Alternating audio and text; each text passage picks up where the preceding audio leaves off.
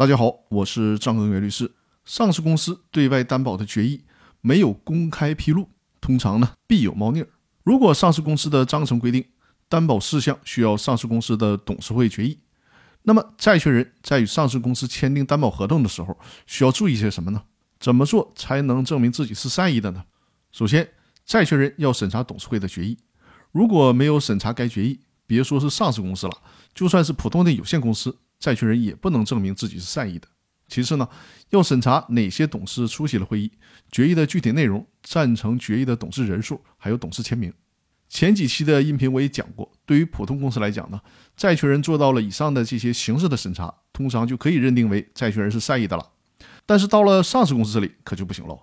因为对于上市公司来讲，如果债权人真是善意的，那么他就应该知道这种担保信息，上市公司肯定会公开披露的。上市公司没有不披露的任何理由，而且咱们就算退一步讲，在签约当时债权人是善意的，在签订了担保合同之后的当天或者第二天，上市公司都没有公开披露该信息，难道债权人你不想想这是为什么吗？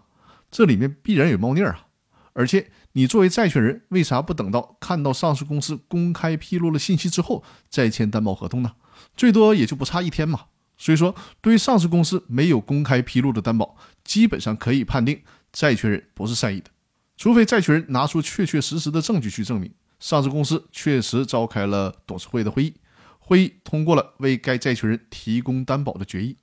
得有特别特别充分的证据来证明这个事实才行。比如说，董事会允许你蹲在会议室的门口，通过录像的方式全程记录董事会同意提供担保的整个决议过程。否则的话，很难证明债权人是善意的。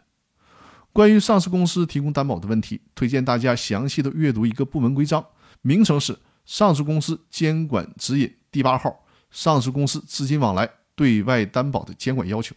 这里面就非常详细的规定了上市公司提供担保需要遵守的规则。如果你作为接受上市公司担保的债权人，不了解这些规则，到头来是要吃大亏的。那好，本期的音频就到这里。更多内容，我们下期继续。感谢各位的收听。